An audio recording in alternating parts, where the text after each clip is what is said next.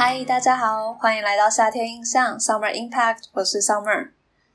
今天先跟大家报告一下疫情快讯，在录音时间五月二十九号的今天公布的本土个案总共是四百八十六例，以新北市两百二十四例最多，其次为台北市一百六十八例，以及台中市三十三例。那今日新增与校正回归确诊为四百九十三例，死亡人数是二十一人。公卫教授呢，以及专家呼吁人们不要到传统市场，造成在市集群聚的状况。另外，双北医疗量能紧迫，院内的确诊爆量也陷入了紧急状况。台北市与新北市则将在明天一起进行第四级警戒的推演，包括新北市八个高风险的热区来进行防疫的升级。从五月中疫情变得紧张到现在，大概是两个礼拜的时间，人们的情绪可能多少开始有些沸腾了，会需要有目标来宣泄。比如说，网络上年轻人会清一色的在骂一直跑出门的老人们，然后可能也会骂路上不戴口罩的人，也会骂中央政府，骂指挥中心。但今天。唯一值得庆幸的应该是下雨了吧？城市的温度下降了许多，缺水的地方也丰沛了起来。不知道这场雨能不能让人们稍微平静下来一些呢？其实我们都在同一艘船上。如果骂完了，没那么生气了，请人们还是要保持理性。我们还是要团结，彼此建立信任，才能共同抗疫。尽我们所能做到最好。在疫情加温的状况下，对于那些没有资本的弱势者，其实都会让他们陷入更加艰巨的生存难题。那我们今天要谈的就是疫情之下这些更加受到打击的弱势族群。今天呢，我们就要聚焦在女性以及性工作者身上。嗯。疫情爆发之后，许多的案例都跟万华的茶室有关，再加上万华地区的一些特殊文化，所以呢，大部分的人听到万华想到的都是一些负面的形容词，比如说啦，毒窟、拉客、传播链等等。然而啊，万华其实是全台最具包容性的地方，社区互助以及兼容文化百年来自成一格。因为在地家庭的复杂度和多元性很高，造成了紧密活络的连结以及交流共学的日常。讲到了万华，我们当然要来谈一谈性工作者。大家还记得去年有一名酒店公关确诊，当时轰动了全国，以至于全台上下的酒店舞厅，也就是八大行业被勒令停业了。一直到了今年，疫情突然爆发。一名客人与两名茶室的公关确诊，全国的八大行业又因此再度停业，并且也被放到了风口浪尖上。好，嗯，这里首先先帮大家说明一下八大行业到底是什么。那它分别就是舞厅有舞伴的，然后舞场没有舞伴的，酒吧、酒家、夜店、三温暖。特种茶室、咖啡厅以及视听歌唱业，像 KTV、卡拉 OK 等等。那其中，酒店、舞厅跟特种茶室、咖啡厅才是所谓提供情欲服务的之重。而情欲服务就是我们讲性工作，它其实并不全然是指性交易或是诶提供一些亲密互动，情感的支持也是非常重要的商品之一。当然，选择性工作的人们不是说，嗯，每一个都有个惨兮兮的呃人生故事，因为受迫啊，不得已，然后才选择了这个工作。当中当然也有，嗯，他是主动的，他是喜欢的，然后觉得 OK，所以他选择了这一份工作。然而，大部分集中在这里的仍然是一群比较处于弱势的人们。比如说，可能是单亲啊，或是没有足够的学经历，然后贫穷，或是生于一个破碎的原生家庭，甚至是患有精神疾患，他没有办法去适应比较比较规律的一些工作的制度，或者是稳定的工时。然后当然负债，这也都是很常见的原因。这一群人们会选择性工作的原因，当然就是因为大家说这份工作比较是低门槛的，然后专业度不用那么的高。你在这里只要努力，可能就会有机会，而且这个机会不仅仅是让你可以解除困境，还有可能是它可以提供你愉悦，然后好好舒服的过生活的。那接下来引用一篇从《天下》杂志独立评论的文章，然后也转载到了名人堂，是由胡云云以及吴俊志所编写一篇我觉得写得非常好的文章。它里头就提到了，所以陪侍公关的工作，那这个指的就是性工作，它就成了一个另类的安全网，在社会的安全网之外，承接了被安全网遗留下来的人们。文章中也提到。无论今天到底有没有疫情，其实情欲服务业啊，他们的基本上条件、劳动条件就是很不被保障的一群人，在社会安全网不够严实的情况下，那由于财务困难呢，他们必须选择性工作，然后来谋生。这时候有效并且适切的管理，然后保障他们的劳动权，就是非常重要的。原本他们就属于在社会地位下比较底层的一群人，那他们就会更需要政府的支援，需要政府的支持还有照顾。然而，其实，在疫情现在很严峻的非常时期，这一群常年被忽视的劳工族群，他们正在经历了更大规模的社会排除以及猎物，只会让这一群人处在更边缘以及更危险的状况。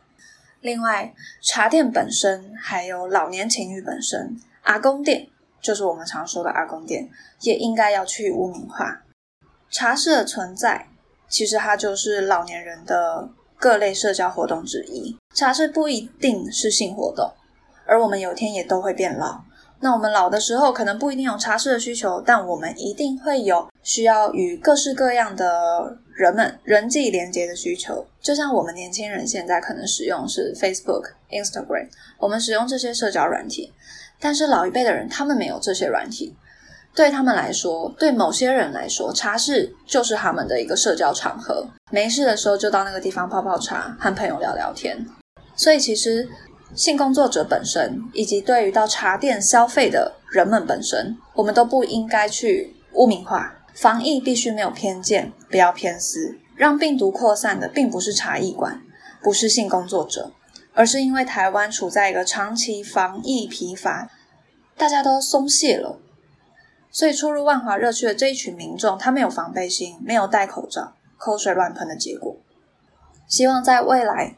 我们的政府可以用更温柔、更多同理的角度去看待这一群活在比较阴暗的一群劳动族群，这一群训工作者们。我们可以提供他更健全的管理机制来保护这一群人，让光照进暗处，影子就会少一些。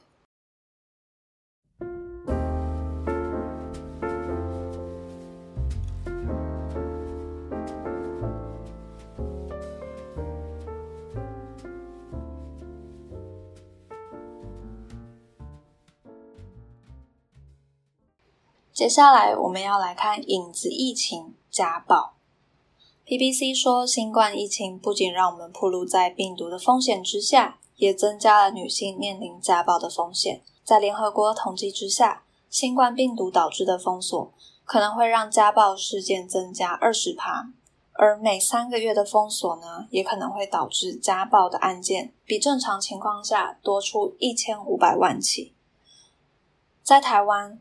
根据卫福部统计，全国的家暴案件，这里指的是二零二零年的资料，比起去年有上升的趋势。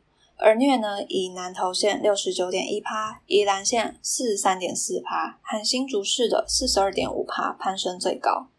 而虐老的增加，则以金门县、新竹县含新北市名列前三名。比起去年来说，全国的家暴案件总体上升是三十六点五趴。那有人会说，家暴数字的上升是否真的和疫情的封城有关呢？根据各国数字调查，可以确定家暴通报的案数确实是随着各国进行封城的时间点有正相关。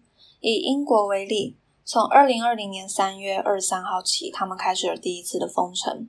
英国的警方记录，从三月开始到六月间，总共发生了二十五万多个家暴事件，比起二零一九年的同时期是增加了七趴。那在这里值得一提的是，在澳洲甚至出现了救命美容院。过去呢，就有 NGO 组织注意到说，可以透过发廊、护肤店、美甲店这些美容护理的产业的员工，及早发现女性受暴的个案。那墨尔本大学文化研究学者麦肯他就说，理发师和美容工作者其实许多时候就像是顾客们的临时顾问，他们在美发美容的过程中会提供大量的情绪劳动，然后透过与客人的一些对话，提供一些人生的建议啊，或是安慰以及鼓励。成为了美容产业中很重要的一部分。那麦肯也提到，在去年的调查资料，有四百名接受调查的理发师中，每五人就有一人曾经听闻，在疫情的期间，他们的客户跟他们透露了，就是在家中或者是在亲密关系之中曾经受到暴力的问题。所以在澳洲，他们就做了一个救命美容院。在墨尔本东部的家暴服务中心和昆士兰州的有心美发业，他们合作的计划就是在提供美容业者培训，用三个小时的免费课程，然后去指导美容业者们如何透过和顾客聊天，在问答中发现家暴迹象，然后做出适当的回应，并且替顾客们转介社工服务。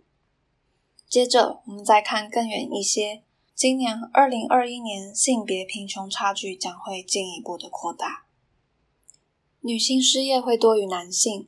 COVID-19 不成比例的冲击了雇佣女性比较多的部门，比如说像是接待、零售以及旅游业。部分女性呢也会被缩减有薪工作，以负担额外的照护责任。那其中一份报告就显示了，在英国，母亲失业的比例比父亲多出了四十七趴。那在开发中国家，大部分女性是在非正规经济中工作，面临裁员时几乎没有任何保障。另外，根据肯雅政府的统计，在疫情期间，二十趴的女性失去工作或收入，相较于男性的十二趴。联合国数据指出，即使在疫情发生之前，女性承担的无偿照护和家务劳动，其实就已经是男性的三倍。然而，因为现在疫情的关系，女性还必须去承担照顾家中生病的老人，或者是因为呃学校停课，然后就留在家中的这些孩子的照护工作。一项对五个富裕国家的父母进行了调查，母亲在家中无偿工作的时间几乎翻了一倍，达到了每周六十五个小时。另外，疫情也冲击到了女学生的受教育权。COVID-19 呢，它迫使了大部分的国家关闭学校，冲击了数以百万的女孩。那特别是在非洲，在非洲的 NGO 组织就很担心，很多女孩会不会永远都没有办法恢复上学？对于他们很努力这数十几年来在翻转的这种性别不平等所做的努力，带来很强烈的冲击。那这些停课呢，又会让这些小女孩面临更多性暴力和同婚的风险。贫困呢，又迫使一些人必须进行性交易，才能购买基本的生活所需。联合国预测啊，疫情可能导致未来十年内增加一千三百万起同婚。那因为贫穷的加剧，有些家庭不得不提早把女儿嫁出去，特别是在非洲国家。自学校关闭以来，伊索比亚当局已经救出了数百名的女童。而在马拉维，一家慈善机构就指出了，去年春季同婚和强迫婚姻有关的钱求救电话就增加了三百五十 percent。由于 COVID-19 的疫情，女性正承担更多的家务和家庭责任，就业和教育机会可能会丧失，身心健康也遭受了影响。联合国妇女署副执行主任巴利亚他就忧心。过去二十五年来的努力，可能会在一年内付之东流，让女权倒退走。最后，我们再回到台湾，大家还记得案七七一吗？一一名三十多岁的台湾女性，然后是广达的员工，当时是染疫机师案七六五的接触者。那引起了一个台女的猎巫潮，在 PTT 八卦版出现了大量嘲讽“分分尺”的文章。那“分分尺”可能有一些人跟我一样，第一次听的时候觉得哈这是什么，还要特别去查。